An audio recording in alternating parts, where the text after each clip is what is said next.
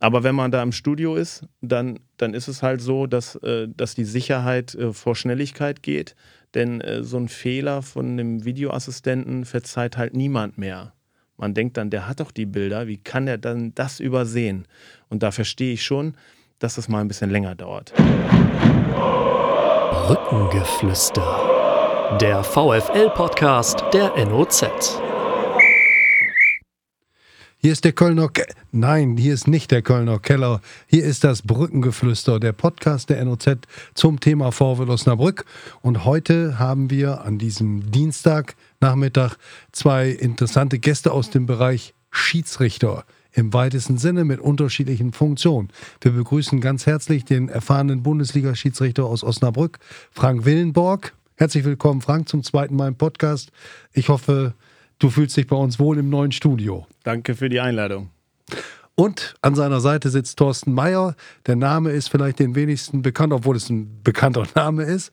Thorsten Meyer ist Schiedsrichterbetreuer beim VfL Osnabrück und das nicht erst seit gestern, sondern seit über 23 Jahren. Thorsten, herzlich willkommen, dass du dich und äh, Dankeschön, dass du dich so schnell, so kurzfristig zum Podcast hast einladen lassen. Ja, sehr Bist gerne. nicht nervös, ne? Schiedsrichter Nein. sind nie nervös. Ja, eine gewisse Anspannung gehört, glaube ich, dazu, aber ich freue mich hier zu sein und vielen, vielen Dank für die Einladung. Ja. Benjamin, wir sprechen natürlich über Regel, regeltechnische Dinge, wobei ich sagen muss, mein Kollege Benjamin Kraus ist der erste und bislang einzige Sportredakteur der NOZ-Geschichte, der selbst aktiv als Schiedsrichter unterwegs ist. Das war er schon, als er hier bei uns anfing und das tut er auch heute noch für den SV Rasensport und das hat uns allen sehr gut getan. Wir lieben es, hitzige Debatten zu führen und dann kommt er mit seinem ausgleichenden Wesen und seiner Fachkenntnis. Benny, du startest mal damit äh, und setzt das erste Thema.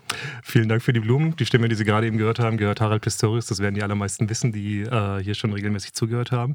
Ja, ähm, vielleicht ähm, fangen wir mit dem äh, vergangenen Wochenende an, äh, Thorsten. Auswärtsspiel in Düsseldorf. Wie hast du es denn eigentlich verfolgt, den VfL? Und guckst du dann selber auch immer ein bisschen spezieller noch auf die Schiedsrichterleistung, die aus unserer Sicht ja ähm, sehr in Ordnung war ähm, und dem VfL vielleicht sogar ein bisschen entgegenkam am Freitagabend? Beim 1 Ähm, Ja, absolut. Ähm, Ich war mit meiner Frau vor Ort, ähm, live, live im Stadion. Und ähm, es war ein ungewöhnliches Spiel, wie ich fand. Natürlich durch, das, durch, das, äh, durch den Ausfall des, des Zuschauers, der da leider schwer verletzt ist, wo keiner wusste, wie es äh, es da weitergeht und wie der Stand war. Von daher fand ich das sehr solidarisch von beiden Vereinen dann auch äh, keine Stimmung zu machen. Und umso schöner war es natürlich, als dann die erleichternde Nachricht kam, dass er außer Lebensgefahr sei und dann auch wieder Stimmung aufgenommen worden ist, was, glaube ich, dem gesamten Spiel auch gut getan hat. Und natürlich ist es immer gut, wenn man mit einem Punkt, mindestens mit einem Punkt dann auch nach Hause fahren darf. Und das war aus meiner Sicht auch ein, ein sehr, sehr gutes, intensives Spiel und auch mit einem verdienten Punkt ähm, für den VfL Osnabrück. Mhm. So haben wir es eigentlich auch gesehen, Harald. Ne? Ähm, Daniel Thun hat hinterher gesagt, es war ein bisschen unglücklich, dass der Schiri, Dr. Robert Kamper, Kamka, ja ein ganz erfahrener Mann, der, glaube ich, zum 17. Mal oder so den VfL schon gepfiffen hat, ähm, relativ schnell dabei war mit den gelben Karten und seine beiden Innenverteidiger halt äh, relativ schnell verwarnt waren. Wie hast du das denn gesehen? Ja, ich sitze immer relativ weit weg und mag mir da auch kein Urteil erlauben. Ich finde es grundsätzlich gut, wenn man, wenn man, das ist meine persönliche Meinung, auch als neutraler Zuschauer, wenn man früh auch Zeichen setzt, damit man nicht zu viel Unruhe ins Spiel bekommt. Und aus meiner Sicht kann man die gelben Karten, glaube ich, durchaus, durchaus geben. Hm. Was man auf jeden Fall sagen kann, Harald, der Schiri hatte seine Linie und die hat er durchgezogen. Ne?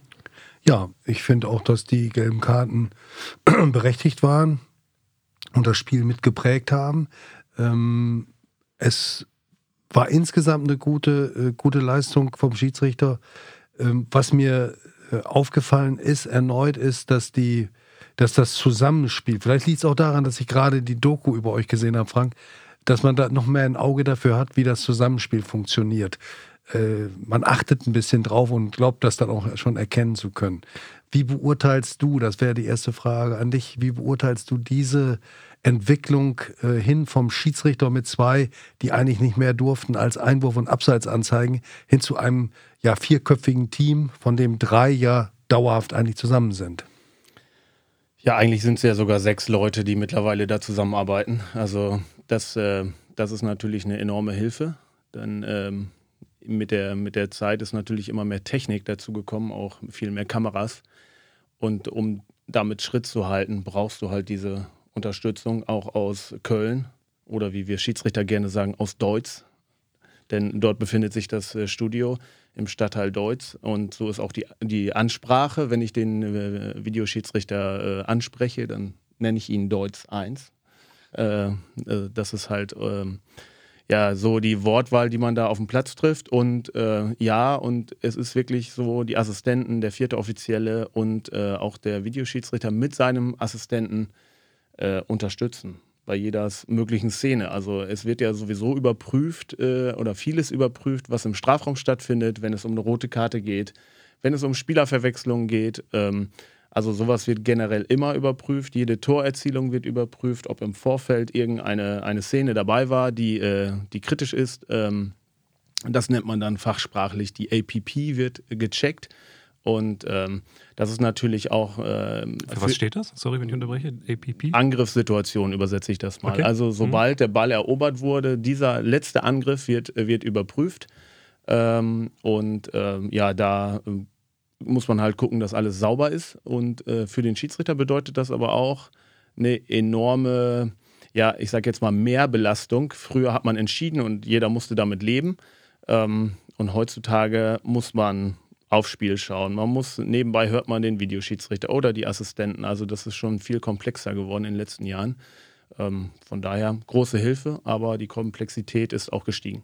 Mhm. Was man vielfach als neue Geste sieht im Profifußball ist, dass, also ne, es fällt irgendwie ein umstrittenes Tor und dann kommen natürlich alle zu dir und äh, dann macht ihr als Schiedsrichter erstmal den hier, äh, hier Zeigefinger ans Ohr und ein bisschen so abwickelt, so nach dem Motto, bleibt ruhig, wir gucken uns das Ganze ja nochmal an. Ne? Also das ist ja auch was, was ihr dann direkt an die Spieler weitergeben könnt, um ein bisschen die Eskalation rauszunehmen.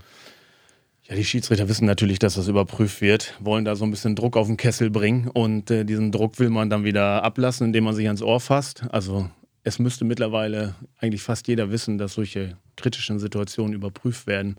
Ähm, da kann sich jeder darauf verlassen. Ich müsste nicht darauf hingewiesen werden, aber das macht man vielleicht auch aus der Emotion heraus und äh, kann ich auch nachvollziehen. Ähm, ja, von daher ist dieses Schauspiel ein ganz normales.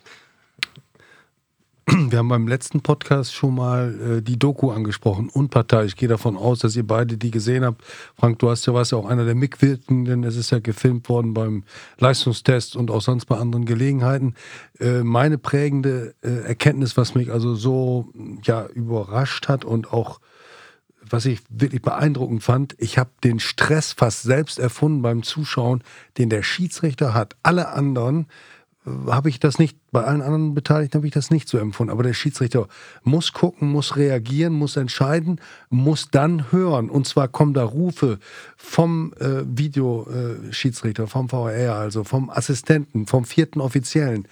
Also ich habe das, ich habe fast den Stress körperlich geführt. Vielleicht bin ich auch nicht mehr so belastbar, aber ich kann mir vorstellen, dass das auf dem Feld auch eine wirkliche Gewöhnung sein muss, um dorthin zu kommen. Ja, manchmal fragt man sich, man pfeift nebenbei noch ein Bundesligaspiel ja. und hat das alles auf dem Ohr. Ja, aber äh, tatsächlich gibt es da auch äh, so, ähm, ich sag mal, Reihenfolgen. Äh, wenn ich mit dem Videoschiri spreche, dann äh, sprechen die Assistenten auf dem Feld nicht mehr. Weil äh, der Videoassistent hat äh, halt den Vorteil, dass er halt die Bilder hat. Und jeder hat so seinen Eindruck, aber die Bilder sind dann letztendlich ausschlaggebend und die kann man nochmal vor, zurückspulen.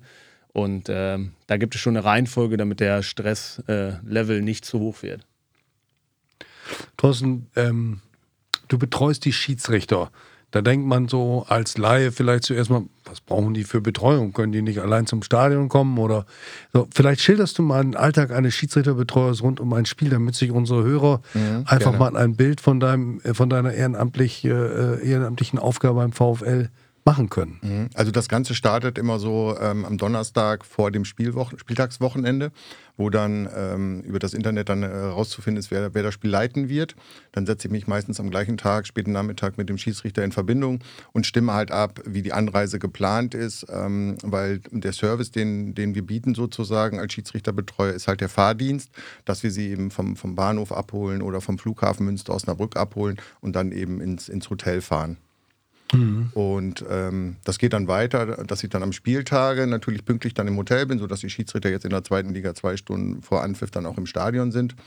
Ähm, meistens dann mit, mit einem Pkw, mit meinem Pkw fahre ich die dort. Es gibt aber auch die Situation, dass die Schiedsrichter, gerade zum Beispiel die vierten Offiziellen, die ja dann auch aus der näheren, in Anführungszeichen näheren Umgebung dann anreisen, dann auch das Auto mit ins Stadion nehmen.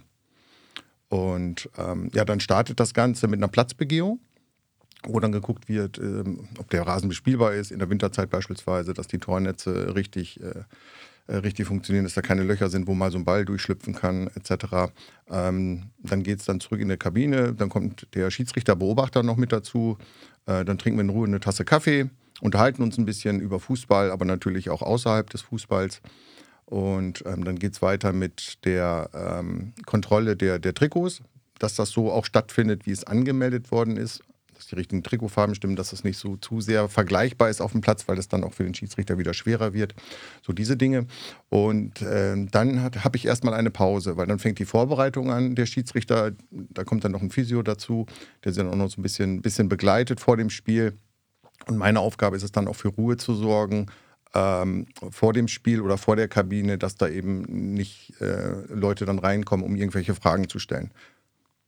Das geht dann in der Halbzeit weiter, dass ich natürlich auch da vor der Tür stehe und die Jungs dann auch ihre, in Anführungszeichen, ihre Ruhe haben, dann auch mal ein Stück weit runterfahren können in der Halbzeit, ähm, dass da auch keiner in die Kabine kann. Und das Gleiche setzt sich dann fort ähm, nach dem Spiel.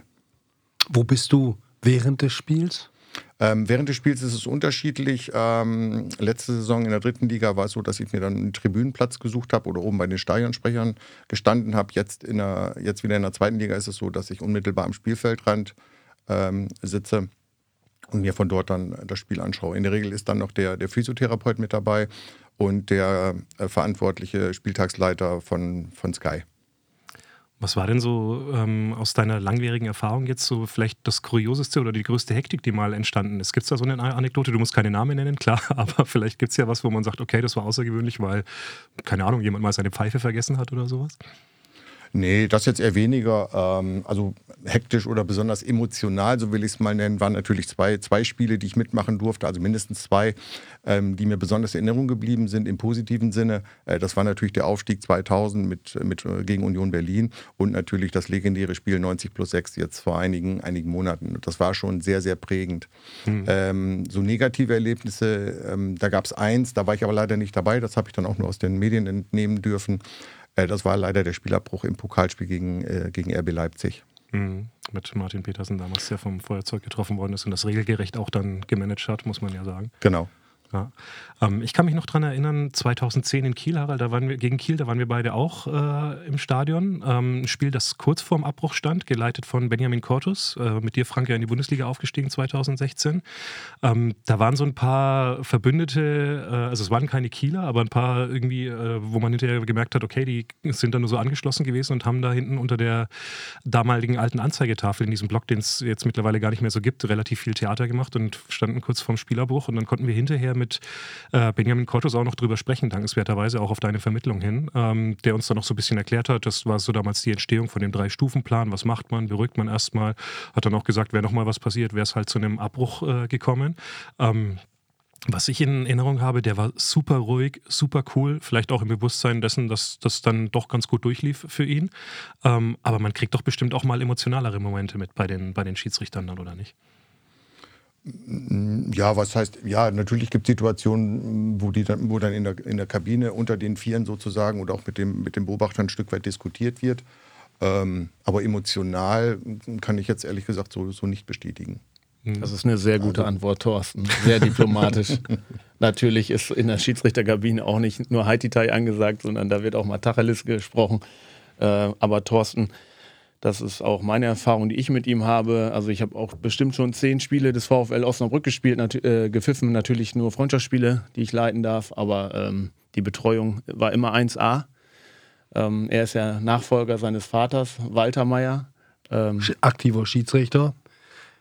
Genau, und ähm, ich habe das immer sehr genossen mit den beiden und äh, Thorsten ist ja VfL-Fan, äh, das hat er ja gerade gesagt, ähm, aber äh, das, die Hauptaufgabe natürlich eines, eines Schiedsrichterbetreuers ist auch genau das nicht zu zeigen, also dem Schiedsrichter so, eine, so einen kleinen Schutz zu bieten, vor die, sich auch dann vor die Tür zu stellen, wenn es emotional wird und mal nicht jeden reinlassen, sondern mal horchen, äh, wie ist das jetzt gemeint, wer kommt da jetzt, ähm, von daher sehr professionell, äh, Thorsten. Äh, Kompliment von mir. Und äh, ich höre auch von meinen Kollegen nur Positives. Also beim VfL Osnabrück ist man auf dieser Position sehr gut aufgestellt.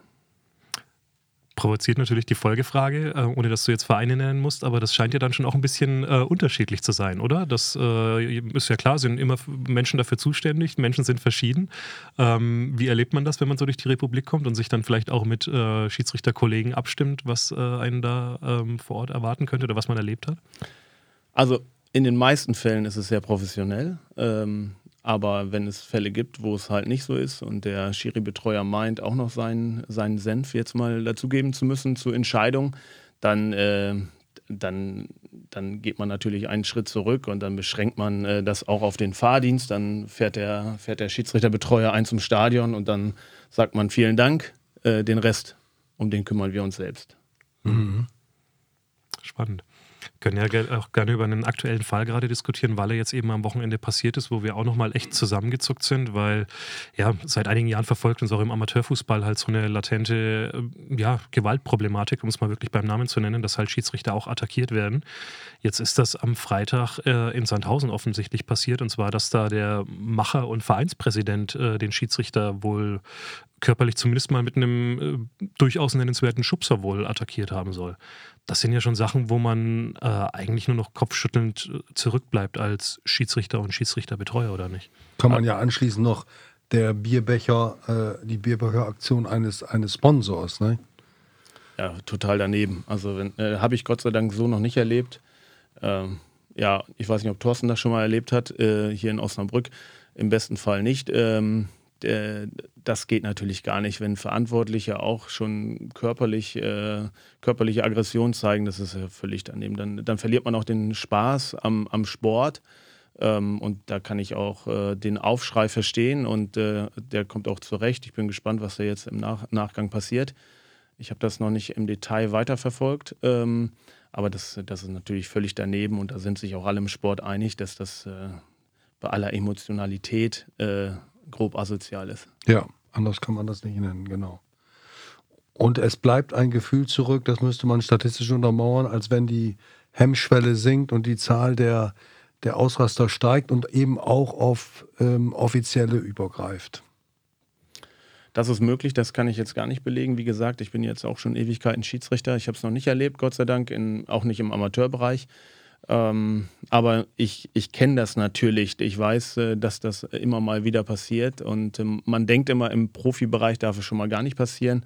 Aber Emotionen spielen eine Rolle, der Druck auf die Beteiligten spielt eine Rolle, die Personen natürlich. Ähm, ja, also ich hoffe, das bleibt die absolute Ausnahme.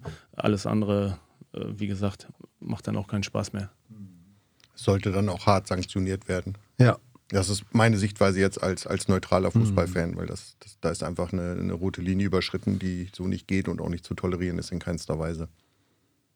In Osnabrück gab es das Spiel gegen Karlsruhe. Das weiß ich, ob du das auch gemacht hast. Mit den Schneeballwürfen und der zweimaligen Unterbrechung. Weißt du noch, das ja. erste Spiel nach der Winterpause mit äh, dem neuen Torwart im Tor. Riemann war verletzt, Pele war Trainer. Wollitz damals, ne? Und Markus Rickert, der dann ja. rot gesehen hat noch. Ja. Genau. Ja. Da ging es ja in die Kabine zehn Minuten und dann wurde fortgesetzt. Aber das war auch die letzte Ermahnung, sonst hätte es da auch einen, einen zweiten Abbruch gegeben. Das war ja vor dem Leipziger Spiel. Gut, springen wir vielleicht nochmal in das, was äh, diese Doku, die ich wirklich sehr empfehlen kann. Da wüsste ich von euch beiden, ihr seid nun Insider, hat die Dokumentation unparteiisch, fünf Teile immer noch abrufbar in der ARD-Mediathek und aus unserer Sicht äh, absolut zu empfehlen. Hat die ein getreues Bild von eurem Job, Frank Willenburg, gezeigt und äh, was hast du gedacht, als du sie gesehen hast? Also absolut. Also äh, ich finde die Doku selbst auch sehr gut äh, gemacht. Äh, für mich ist das natürlich nicht neu. Also das ist aber ein Einblick, den es bisher so nicht gab. Ähm, und ich hoffe, dass das Verständnis äh, für die Schiedsrichterei äh, gestiegen ist dadurch. Ähm, wir, wir, haben auch ganz am Anfang darüber gesprochen, was ein Schiedsrichter alles leisten muss und was auf ihn äh, ein, einprasselt und was er dann kanalisieren muss, um dann irgendwann zur richtigen Entscheidung zu kommen. Ganze Menge und das macht die Doku sehr gut. Mhm.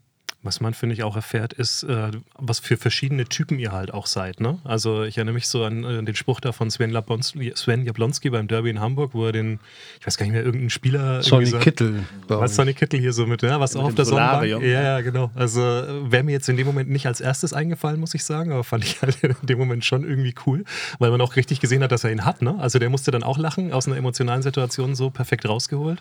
Ähm, schon irgendwie eine coole Nummer, wo man dann auch, äh, ja, da müsst ihr selber euren Weg, glaube ich, auch finden, um eure eigene Persönlichkeit auch einzubringen. ne? Also Weil ich so einen hab da- Spruch kann ja nicht jeder bringen. Ich habe da gezuckt, muss ich ehrlich sagen. Das war für mich so ein Moment, da habe ich gedacht, puh, das kann auch gewaltig in die Hecke gehen, wenn du Mm. da den Falschen ansprichst. Ja, deshalb, man muss schon ein Gespür entwickeln, wen spreche ich wie an. Definitiv. Also da gibt es ja von bis und äh, nee, man denkt immer, das ist so sehr verbissen auf dem Platz. Äh, das sieht auch nach außen häufig so aus, aber ähm, man hat ja ganz viel man, äh, mit den Spielern zu tun. Man trifft sich immer wieder.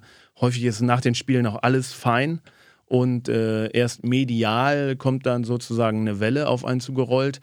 Und eigentlich äh, ist, man, ist man sich da schon, äh, ist man schon wieder runtergekocht, alles ist in Ordnung. Ähm, und je nachdem, welcher Spieler da ist, kann man mal einen lockeren Spruch machen. Und äh, man muss aber einige wenige muss man auch siezen. Ähm, oder da fängt man erstmal mit an. Aber in der Regel wird auch geduzt, also gar kein Problem. Hat mich gewundert. Ich hätte, wenn man mich vorher gefragt hätte, wie das Verhältnis ist von Du zu Sie, hätte ich gesagt 20, äh, 20 Prozent duzen und äh, 80 Prozent siezen, weil ja, so kenne ich es von ganz früher. Also Also wenn wir mal was äh, Positives an dieser Corona-Situation äh, rausfiltern wollen, dann ist es das, dass so. diese, dieser, dieser Zusammenhalt zwischen Schiedsrichtern und Spielern äh, ganz, äh, also viel stärker geworden ist. Denn da konnte man ja jedes Wort hören. Das war ja immer, das war ja am Anfang ganz spooky, wie so Trainingsspiele. Äh, da, da halte ja alles durch, durch die äh, Arena. Ähm, und da hat man auch ja, irgendwie nochmal so einen besseren Zugang gefunden, würde ich jetzt mal sagen. Und äh, ja, alle, die das mitgemacht haben, äh, sind eigentlich äh, ja, sind sich näher gerückt. ähm, Corona ist vorbei, aber nicht vergessen. Welchen Eindruck hattet ihr beide vom Ablauf der Spiele hinsichtlich Fouls, Theatralik? Mein Eindruck war, es, es hat nicht diese übertriebene Hektik gegeben, die auf dem Spielfeld oft erzeugt wird. Also gefühlt war es in der Tat weniger oder in Anführungszeichen fairer geworden. Ähm, ich habe auch so ein bisschen den Vergleich, weil ich die ersten Spiele wie viele andere Millionen Zuschauer auch am Fernsehen halt verfolgen durfte. Und da war es für mich auch in der Tat eine neue Erfahrung. Auch mal die ganzen, äh, ähm, die ganzen ähm, Dialoge, die da geführt worden sind, eben, eben auch mal näher zu hören. Da hörte man auch mal eine Aussage eines Schiedsrichters oder von den Trainern, die dann ins Spiel rufen. Das war für mich relativ neu. Das geht ja dann doch im, im vollen Stadion, insbesondere in meinem engen Stadion wie Osnabrück, dann auch schon mal unter, wenn es voll ist. Und ähm, das ist mir dann schon aufgefallen. Und als ich dann einige Spiele während Corona dann auch ins Stadion durfte, in offizieller Funktion weiterhin, ähm, da habe ich es dann noch mal anders wahrgenommen. Dann hört man doch noch mal ein bisschen mehr und ähm, das fand ich schon besonders. Frank, wie ist dein, deine Erinnerung an diese Zeit? Ja, also das ist ja offensichtlich, wenn da keine Zuschauer sind, dann äh, hat man die Emotionen von außen schon mal nicht. Das ist schon mal für 20 Prozent der Spieler gut. Äh, aber natürlich, das sieht man ja äh, alle zwei Wochen beim VfL, die Zuschauer bringen natürlich auch Emotionen und vielleicht Spieler auch an ihre Leistungsgrenze. Also das, äh, also natürlich, wir brauchen Zuschauer. Das war eine besondere Situation und ich hoffe, das bleibt auch die Ausnahme. Äh, vielleicht war es ein Ticken fairer, ja, und äh, ja, den Grund habe ich genannt. Ich würde noch einen Satz sagen wollen zu der Doku, weil ich fand das ähm, von, von Sven Jablonski, ich kenne Sven sehr, sehr gut seit vielen Jahren, habe das auch so wie bei vielen anderen Schiedsrichtern auch verfolgt, wie sie dann von der dritten Liga dann zweite Liga, Bundesliga, jetzt, jetzt FIFA dann auch. Und ähm, ich finde es dahingehend besonders, ähm, weil es einfach zeigt, dass man über Kommunikation, auch wenn das mal so ein lockerer Spruch ist, auch viel erreichen kann, weil darum geht es ja am Ende des Tages auch, ne? dass, die, dass die Schiedsrichter und die Spieler und auch natürlich die Funktionäre untereinander kommunizieren. Und von daher fand ich das Beispiel in der Doku ähm, sehr exemplarisch und auch sehr, sehr gut. Mhm. Mir hat mal Felix Brüch im Interview gesagt, ähm, dass es schon ein bisschen wichtig ist, auch zu gucken, wer gibt so ein bisschen den Ton an in der Mannschaft und dass man schon, Frank, versucht am Anfang, die auch so ein bisschen auf seine Seite zu ziehen, wenn es sich dann die Gelegenheit ergibt. Dass man vielleicht auch mal mit so einem mm, passenden Spruch halt dann äh, da eine gute Atmosphäre herstellt, dass man halt da eine Beziehung aufbaut. Ist das äh, so treffend? Definitiv, das sind die Schlüsselspieler und die brauchst du, Die brauchst du, um mit vielleicht mit der ganzen Mannschaft zu kommunizieren. Du kannst ja nicht mit allen elf die ganze Zeit äh, sprechen. Das ist ja unmöglich. Aber wenn du die Führungsspieler erreichst, dann hast du auch im Spiel viel erreicht. Ich glaube, viel liegt auch daran, äh, dass die Schiedsrichter äh, oder die Professionalisierung der Schiedsrichter natürlich auch zu den Spielern durchgedrungen ist.